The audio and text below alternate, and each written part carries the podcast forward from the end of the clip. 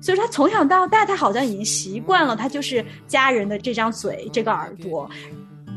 太懂事，但这是不健康的懂事，活出一种为他者而活的生命。哦，那场戏真的是绝对是全场的哭点。我觉得所有人都要学会课题分离，是非常重要的。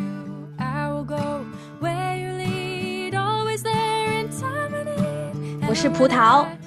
我是吴飞，欢迎收听《不孤单地球》。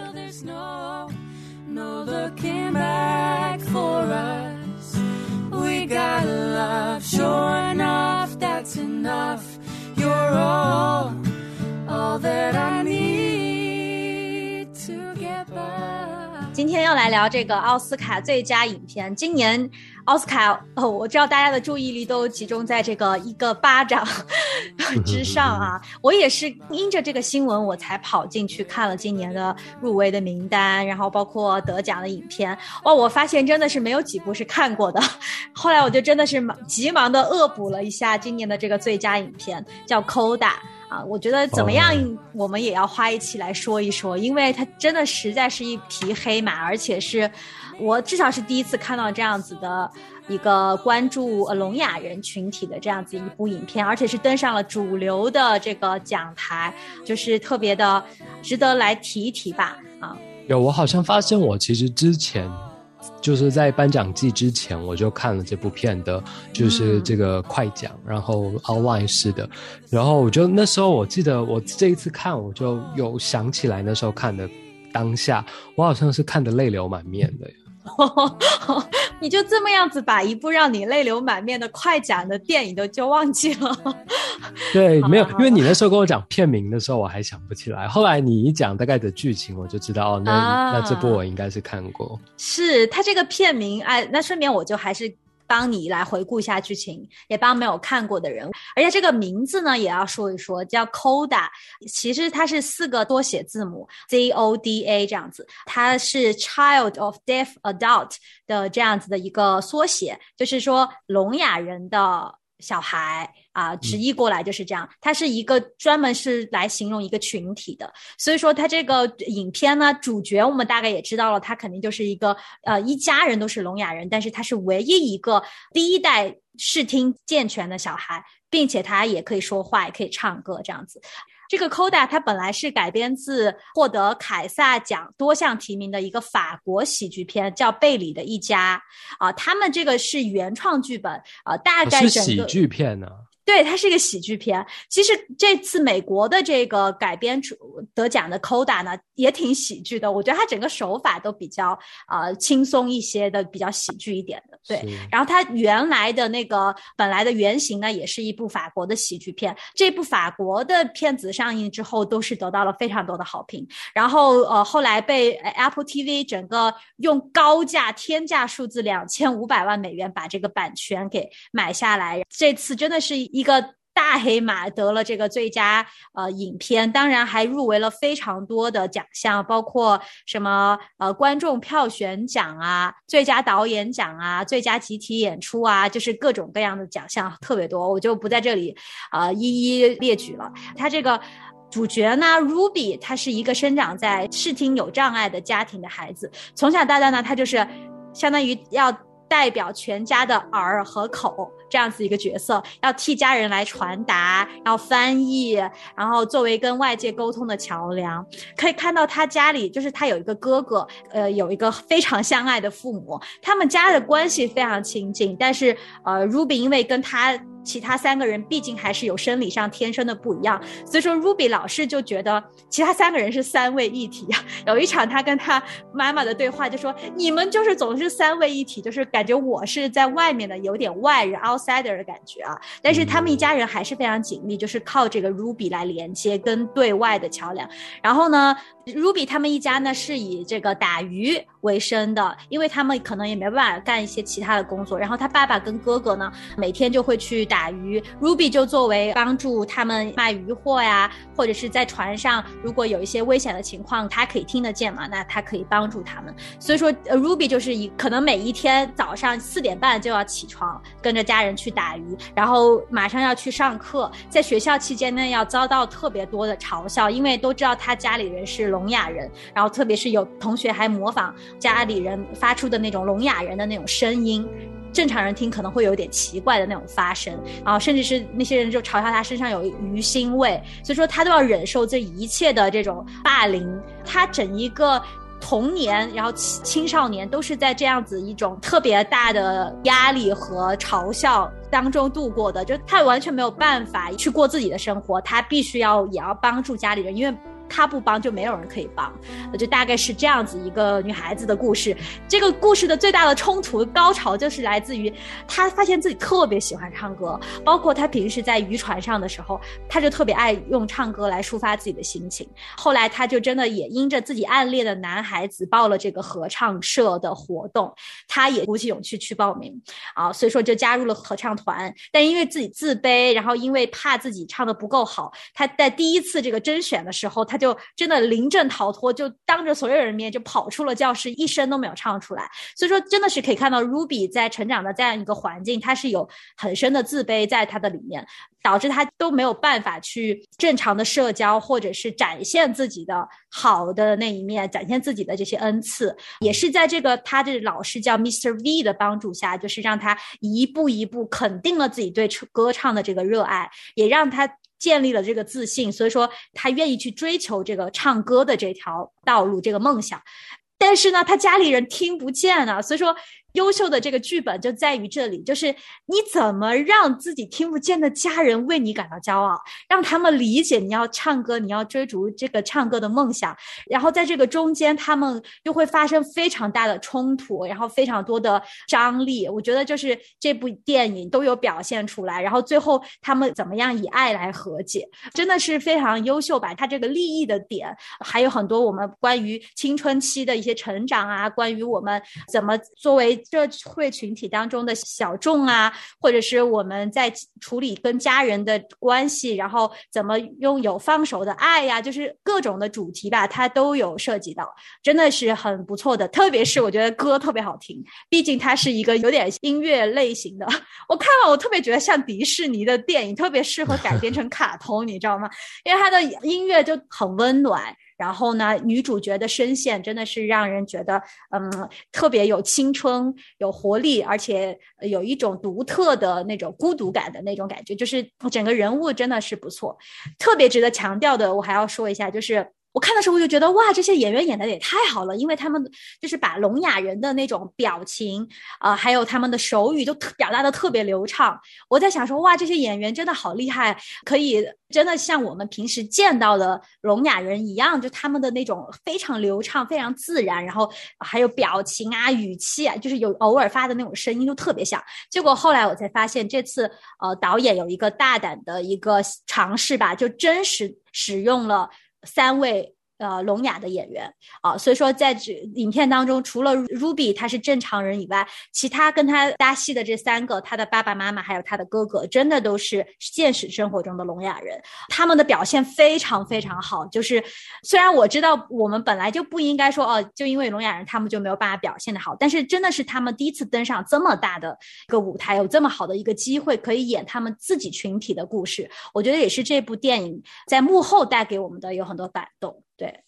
嗯，我觉得因为我很爱看快讲，就是可以看到一个好故事。我就是看电影，就追求一个好故事而已，就不在乎导演的镜头运镜怎么样啊，什么我都不在乎，我只在意它是不是一个好故事。所以像像有一部叫做《罗马》的电影，它就拍的非常，就说在艺术层次上面非常高。可是对我来说，就是一个。不怎么样的故事，我对他都嗤之以鼻。那像这一部电影就是经典的，就是说他至少我看在快讲当中的剪辑，它的运镜啊等等的强调都不是它的重点，也没有把它拍得很艺术。但是它就是一个好故事，所以就真的深得朕心啊。不过 可惜的就是我没有办法真的听到他每一首音乐，所以就就像像你说的是比较可惜一点。待会儿给你补一补。好好好，太好了。Ruby 他从小担当起家庭翻译官的重任，他们家的人没有他真的活不了。就包括它里面有非常多的场景来表现那些人如何就是收这个鱼。更多的钱，多少钱一磅？但是他哥哥去跟别人讲价的时候，别人就骗他，就说啊，我都是给别人的这么多钱，就是给的低很多，欺负他们家，因为听不到。他们跟别人聊了是多少钱嘛？然后 Ruby 就非常的气愤，你们就是被别人欺负，没有我你们就没办法活。Ruby 从小也知道这一点，所以说他也愿意承担起家里这个责任，他也不想要家里的人受到委屈、受到伤害，所以说他必须要这样。在很前半段就有一个非常搞笑的点，就是要突出 Ruby 他这个角色有多么的无奈，就是他爸爸妈妈去看医生。生殖系统的医生，因为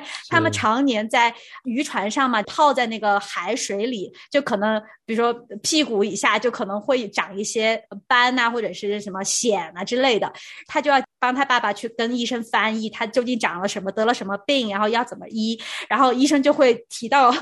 他爸爸的某些 部位，然后他他就必须要在中间做这个翻译。他爸爸一点都不觉得尴尬，甚至是医生会跟他爸爸妈妈说：“哦，你们多久不能进行夫妻生活？”作为一个青少年，你想一下多么的尴尬那个场景。但是 Ruby 都没有办法，他必须要把所有再尴尬的事情都要翻译给他爸爸、给他妈妈听。所以说，他从小到大，他好像已经习惯了，他就是家人的这张嘴、这个耳朵。看上去他们一家也是风平浪静，大家都已经很习惯这样的生活状态。但其实到后面，你看到 Ruby 他这么多年潜藏在心里的这么多的压力，这么多崩溃。后来因为要去跟老师学音乐嘛，他就必须要有固定的时间去参与这个训练，去参与练习。但是他就因为家里。经常都有意外，经常都需要他翻译。比如说，他妈妈找了当地的电视台来采访他们家的这个卖鱼的公司，他必须要在那里。如果不在，他们家的生意就做不下去了。他就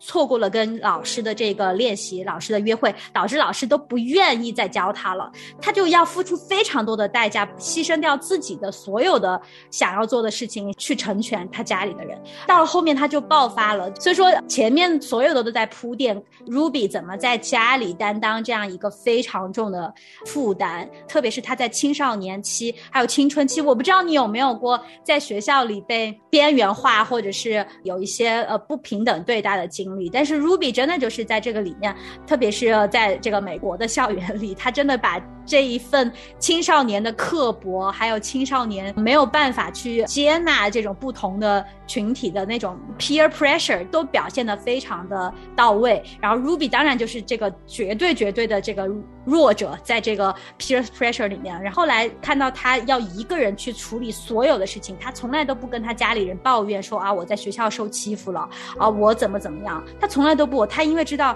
抱怨了也没用，他都是一个人扛下来。他里面讨论了非常多的议题，对，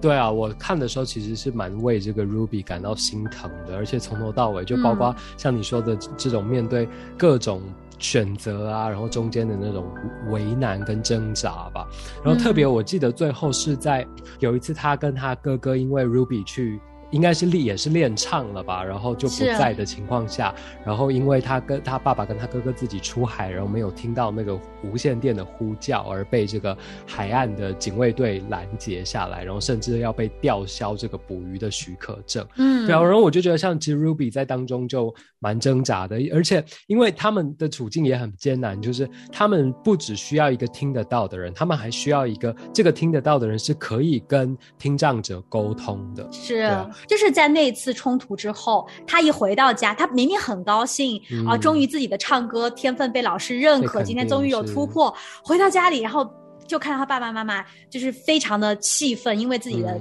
执照被吊销，然后。他爸爸妈妈就对他一阵手语，就是对啊，觉得是他的错。对，那你就是因为你没来，你先跟我说都好啊，我都可以想办法。但是你那天你没跟我说，你今天就没有来，然后如此等等等等等等。其实那天 Ruby 刚刚跟他暗恋的男生有了初吻，他是一个正是最开心的人生巅峰的一天，结果回来就被家里人泼了这么大一盆冷水，而且扣了这么大顶帽子，他就终于爆发了。就是刚才我说的，他所有的这些委屈，然后所有的心理掩藏很久的愤怒，他就全部爆发。他说：“你们不应该怪我。”他说：“那个手语我记得很清楚。”他就说：“这个担子不应该扛在我肩上。”他就用了那个笔画，然后说：“不应该是我来扛这个担子。你们一直都这样对我，你们从来都没有想过我要什么。”然后他也很委屈，就哭了。然后比完他就自己冲上楼了。他爸爸妈妈就留在那里愣住了，因为他从来没有表达过。对他从来没有表达过，真是一个非常懂事，但是又很让人心疼的一个人。他那天终于开窍了，我还挺替他感到特别的开心。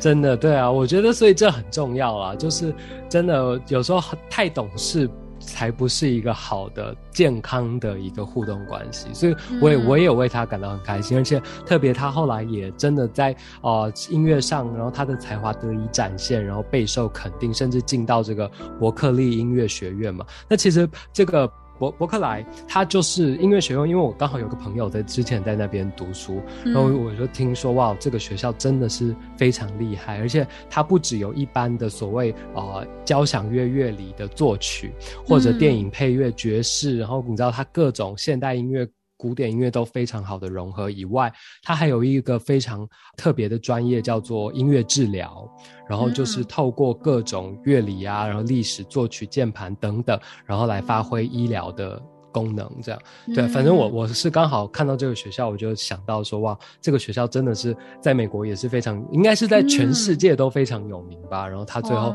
终于能够如愿得以进入这个学校去就读，而且是特别是在他的家人的肯定之下，而不是撕破脸然后破坏关系的去。对你刚才特别提到这个音乐治疗，其实我觉得就是在这部电影里也体现在 Ruby 的。他自己个人身上，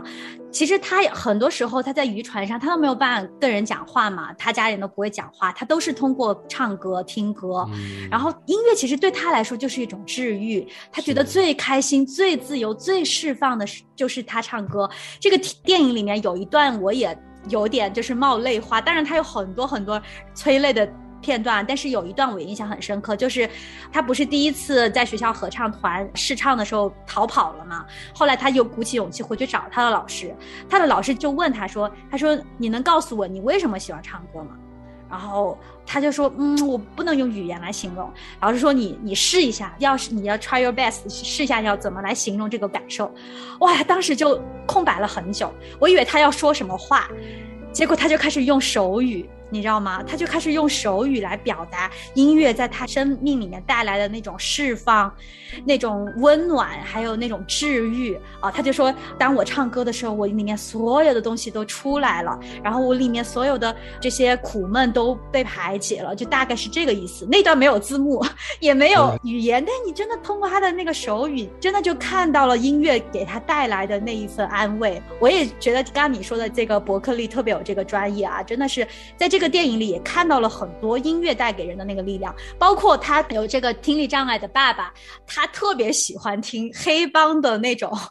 那种很快节奏的 rap，因为那种 bass 就很低嘛，然后节奏很快。对，他说他可以感受到他的屁股在震动。对对对，就所以说你看，就是每一个人都可以享受那个节奏、那个音频，包括最后在那个他们去参加了 Ruby 的一场在学校的这个合唱团的呃演出嘛。哦，那场演出也是让我印象很深刻，就是在呃唱歌的时候，Ruby 跟他喜欢的男生有一个二重唱。这首歌我待会儿也可以放给大家听一下啊，真的是也是很美的一首歌。它是一个唱爱情的歌，不过我觉得他这首歌选的也很妙，是也是唱出了他跟家人的关系。甚至我觉得，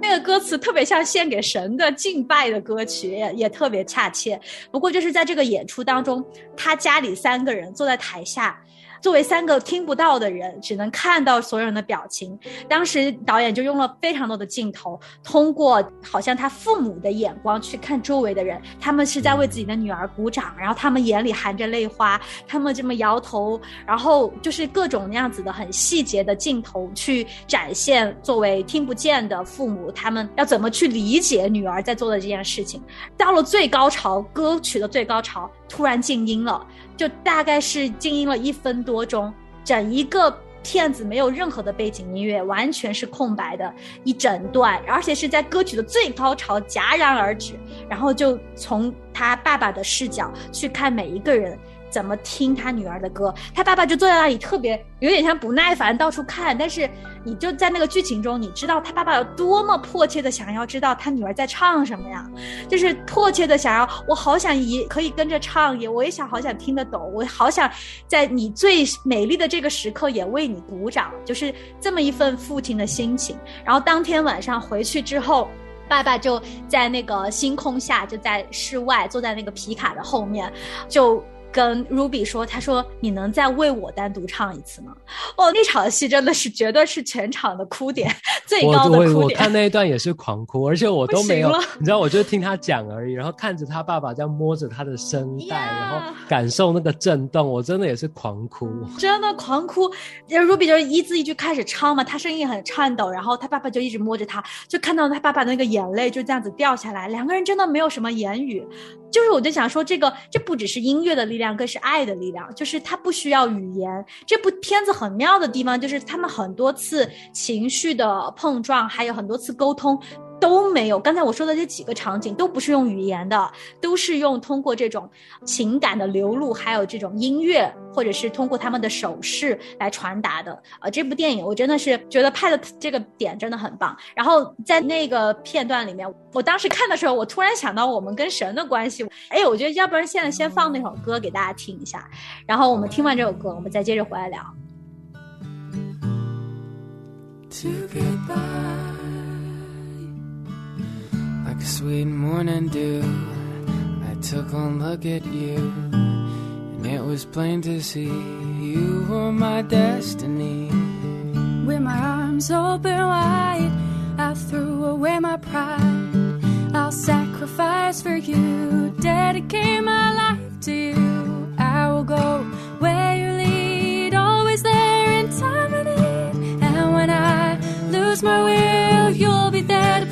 up the hill. There's no, no looking back for us.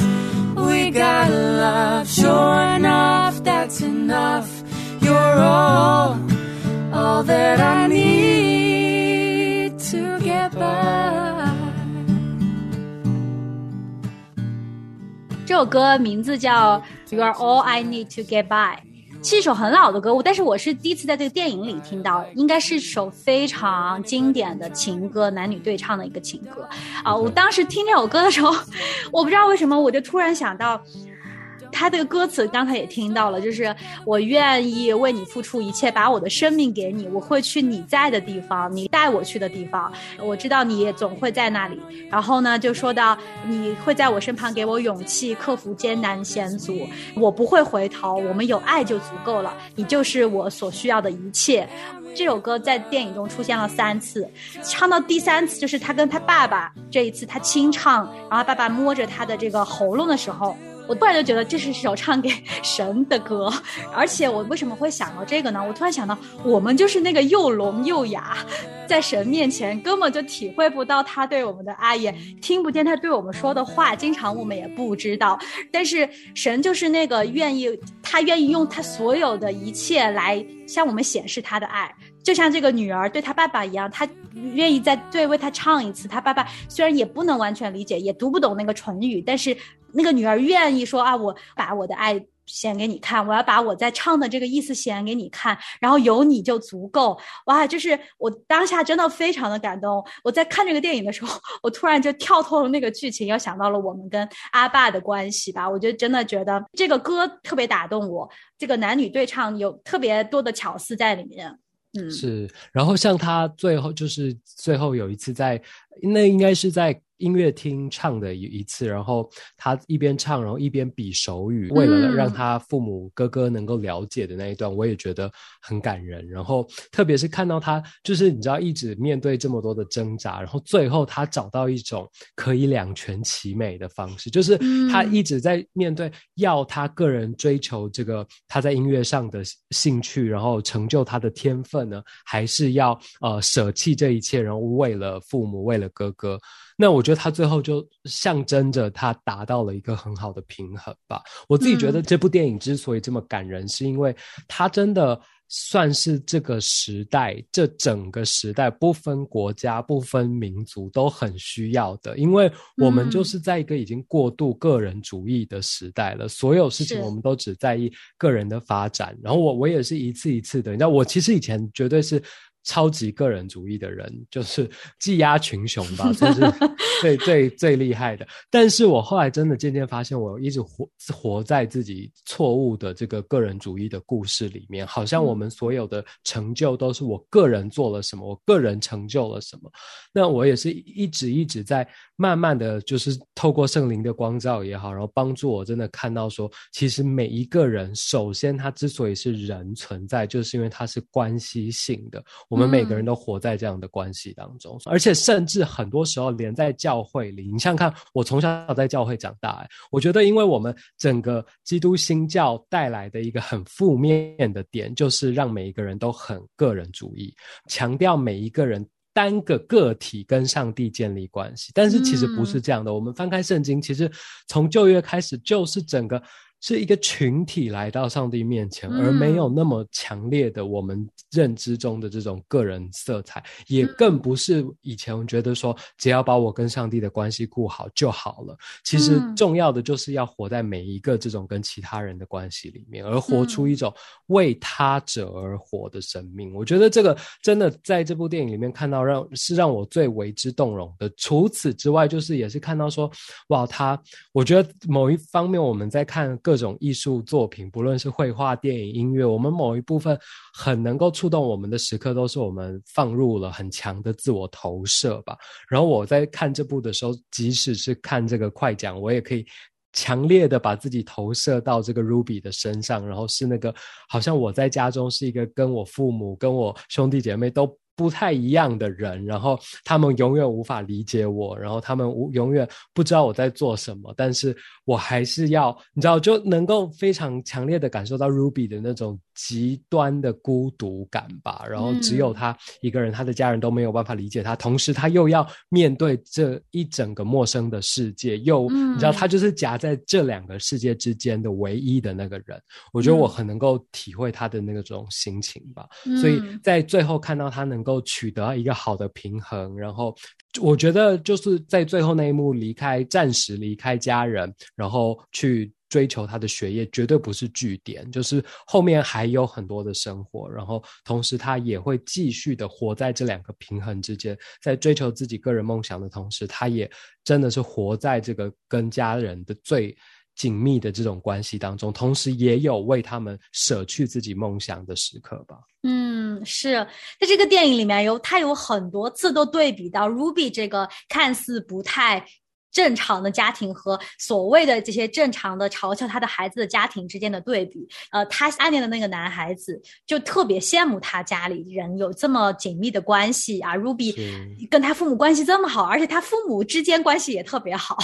他们虽然没有语言，但是他们真的一家人就是那种爱彼此的心特别特别浓。然后在这个影片当中，我觉得你刚刚说的那个，呃，我们个体跟群体，还有就是这成全的爱吧，就是在 Ruby 和他父母身上。都在学习，就是到了影片开头到最后，其实他们都经历一个非常大的跨越，就是他妈妈也要学会去放手，他爸爸也是一样，特别是 Ruby 也是一样，Ruby 也是因为担心他家里人没有了他自己可能会被欺负，他们做不下生意啊，怎么办？然后，嗯，他妈妈又担心 Ruby 一个人在外面也是会被欺负，就两边都是以爱为名义，但其实是在捆绑对方。包括那个 Ruby 的哥哥，其实是一开始就。特别特别看清楚这一点的人，每次他爸爸妈妈说一定要 Ruby，明天我们去哪儿去哪儿啊？Ruby，你要跟我们来，你不要去学校了，怎么怎么怎么样？然后他哥就特别的气愤，他哥说我们没有他了，我们就不能活了吗？但虽然是这样子，就是他们全家应该是一个集体互相的帮助，但是就是说这个放手的这个过程，互相成全的这个过程是他们一家人一起去经历的。然后最后他妈妈愿意放手，其实我觉得就是最后你说那个 Ruby，他最后去呃去到那个。学校呃，跟着朋友的车走离开了。他爸爸有全片唯一一句台词，就是用尽他全力说了一个字，说了一个够。哇！我当时也是不行了，爆发，就是他是用尽了全力发了这个音。你走吧，你去吧，就是他们愿意。放他自己去闯自己的人生，因为他们已经，他们之间的那个，我觉得爱已经升华了。就是从一开始的那个好像小心翼翼，然后我们要家人在一起，然后我们才有这个安全感，变成了一种，因为我们彼此相爱，我们想要。彼此的成全，我们也舍下自己的那一份控制欲，最后整一个全家人都在这个 Ruby 要追求音乐梦想的过程当中，他们都得到了这个成长。最后的那首歌，那首歌也是特别的感人。你说他在那个伯克利音乐学院去甄选的那首歌，本来他爸爸妈妈不能进去，然后他们三个人在外面，因为听不到。没有声音嘛？他们在外面就特别无聊，就偷偷溜到二楼的那个音乐厅上面去。评委在一楼，所以说看不到他们，他们就偷偷溜上去。当 Ruby 在唱的时候，本来状态不好，结果一抬头看到了他家里的三个人坐在那里，他反而就把那首歌整一个的那个。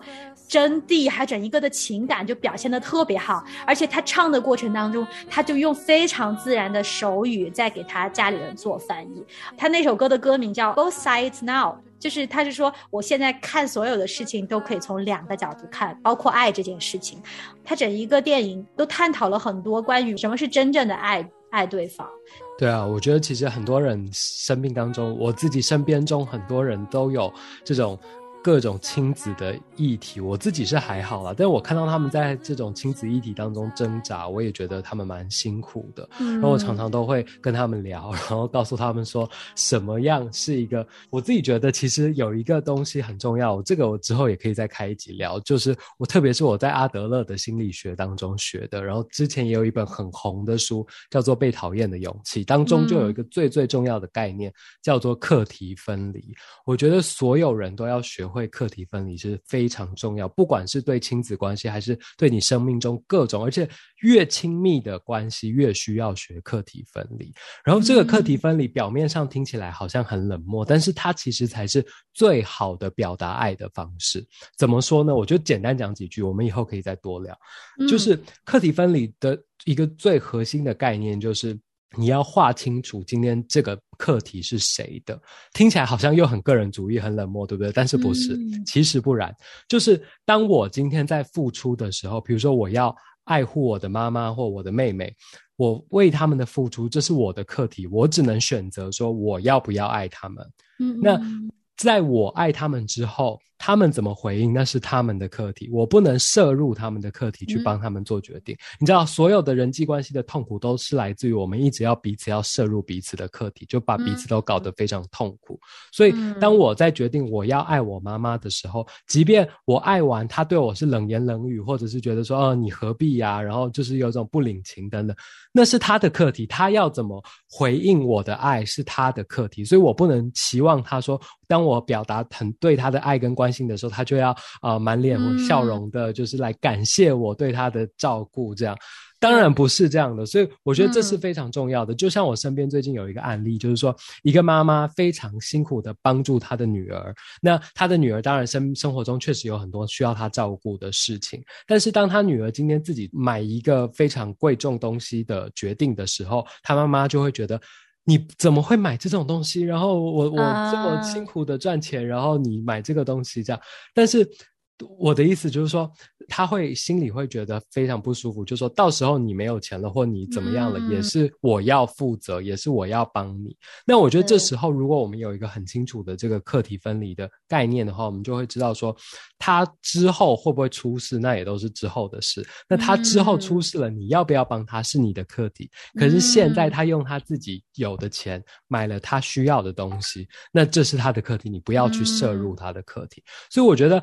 在课题分离的这个情况下的爱，其实反而是很亲密、很健康的。以及就比如说啊，我另外一个朋友，这个故事好多，再再讲一个故事吧。我另外一个朋友呢，他就觉得说啊，他的妈妈会一直管他的事情啊，然后。要问啊，等等的，然后他觉得他都不想要把每件事跟他说，不然他到时候出了意见，然后他出了意见 A，如果我不照着 A 走，我好像就有在有一种在忤逆他，有一种在不听他的话的，所以最好的方式就是我什么事都不要跟他说，什么事情都要么先斩后奏，要么连斩了之后都不奏，就说这是很多人的状态啊，对，非常多人现在大家都是采取这个策略嘛，但我觉得这其实才是。孤独冷漠的个人主义，热情的就是你把所有事情都告诉他，然后你要怎么做决定。他如果不同意，你就跟他说没办法哎，可是我已经决定要这样做了。你知道，就是这这是很，我觉得这个是非常清楚的，就说告诉他这是我的课题，但是是在一个爱的前提下，但是同时他又清楚的让他知道为什么你这么想，为什么你会做整个决定的这个。的逻辑是什么？的脉络是什么？为什么我需要这个东西？我为什么想要去从事这个行业？我的热情在哪里？把这些东西都告诉他讲完，这就是你的课题，你的课题就此结束。接下来他要怎么面对？他要怎么反应？全部都是他的课题。所以我觉得这个是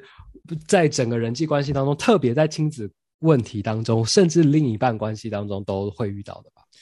但你说的这个课题本身就是一个很难的课题，这是要不断的去练习。因为我以前也做不到，尤其是我又是长子，老大都非常在意父母的。期待跟能不能达到父母最想看到的样子，那其实最后就会让我们活的不是我们自己。所以我觉得，其实做好这个课题分离，我也是一步一步一步练习，然后达到一个今天比较健康的一个境界吧。嗯，是的，是的。哎，那那这么说来，Ruby 他和他家人慢慢也就在学这个功课，包括他第一次好不容易鼓起勇气跟他妈妈说了，他说啊，我喜欢唱歌，你知道吗？我老师说我可以去参加这个唱歌的这个练习。可能以后可以考大学，你知道吗？他就是想要跟他妈妈分享，但是他妈妈对他的反应就造成了他就是一下子就崩溃了，就不像你做的有自我分离的这个 这个能力吧。就是他妈妈说：“你你告诉我这个，就像一个人告诉他妈妈，或者是他妈妈是看不见的视力障碍的，说他要去学画画，就是他妈妈就用这样一句话回了他。Ruby 一下子就。”不高兴了，家就冲出去了，又也也回了他妈妈一句非常伤人的话，说这就是为什么你永远都没有朋友，永远都一个人，因为你不愿意走出你的世界，就是大概是这样子。然后他妈妈又被伤害，就是就是我觉得我觉得 一定会有。对，一定会有这种互相伤害跟互相崩溃的过程。但是你看，我觉得 Ruby 其实就是我今天讲的这个最好的一个印证。他的一整个过程，就是从他一开始连在学校受到这么多言语的嘲讽等等被欺负，他都不讲，他都想说哦，不要让父母担心。所以，那这也是就是一种。这就是我们前面讲的这种太懂事，但这是不健康的懂事。然后把这些都放在心里，直到第一次他终终于肯跟他妈妈说出他真正的热情所在、真正的爱好，然后以及他想要做的事，然后以及他在后面那一次渔船被吊销之后的崩溃，那都是他真的打开自己跟他妈妈、爸爸妈妈交流。即便会有会有互相伤害、互相崩溃的过程，但是你看，Ruby 他其实就是印证了我今天说的，其实是会越走越健康。你就是前面要面对那些冲突，好吧？那今天聊的其实都是这部电影《Coda》里面。一些侧面而已，我们着重选了几个啊。其实它里面有非常非常多的议题都在聊，包括这个怎么对待这些弱势的群体啊啊，我们有什么力所能及的事情可以关注到跟我们完全不一样的一些群体他们的需要啊，其实他都有在讨论。然后其实我觉得。对，然后这个我们今天可能没有时间去把所有的议题都拿出来讲。今天我觉得我们着重的就是就是讲了一个有些东西是不用语言就可以表达的，就是爱本身。然后这个电影真的是体现的特别好。然后我们怎么去爱，真的是需要不断的去长这个智慧。就包括吴飞刚才跟我们说的这些所有的，我们才能够学会了这些成长，我们才能更好的去爱我们的家人啊，更好的去爱彼此。那好吧，今天我们就呃说到这里。最后呢，也给大家。播放这个非常感人的这首歌，叫《Both Sides Now》，就是刚才我们说 Ruby 在最后，呃，这个甄选的时候唱的一首歌，献给他的父母，也献给他自己的成长。好吧，那就谢谢大家的收听，我们下一期再见，拜拜。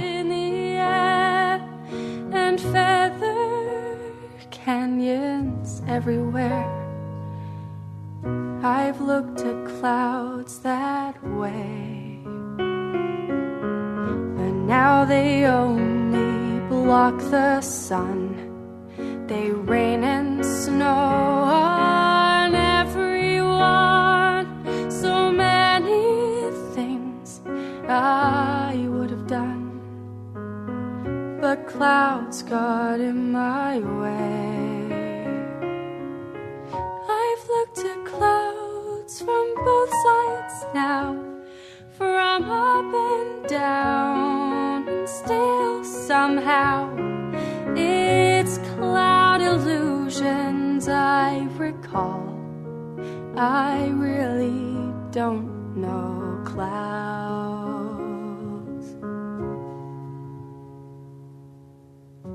at all.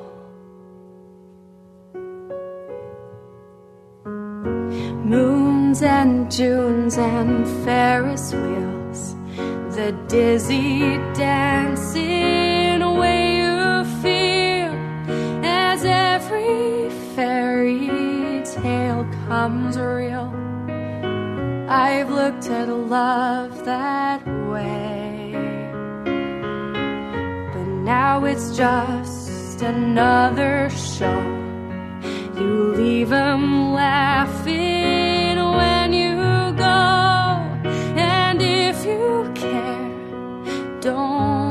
let him know. Don't give yourself away. I've looked to love from both sides now, from give and take, and still somehow it's love's illusions I recall. I really don't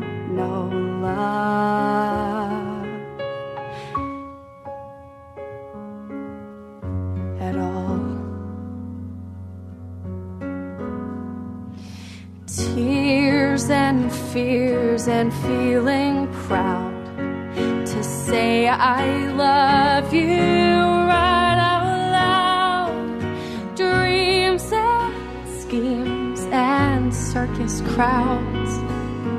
I've looked at a life that way. But now old friends, they're acting strange they shake their heads, they say I've changed. Well, something's lost, but something's gained in living every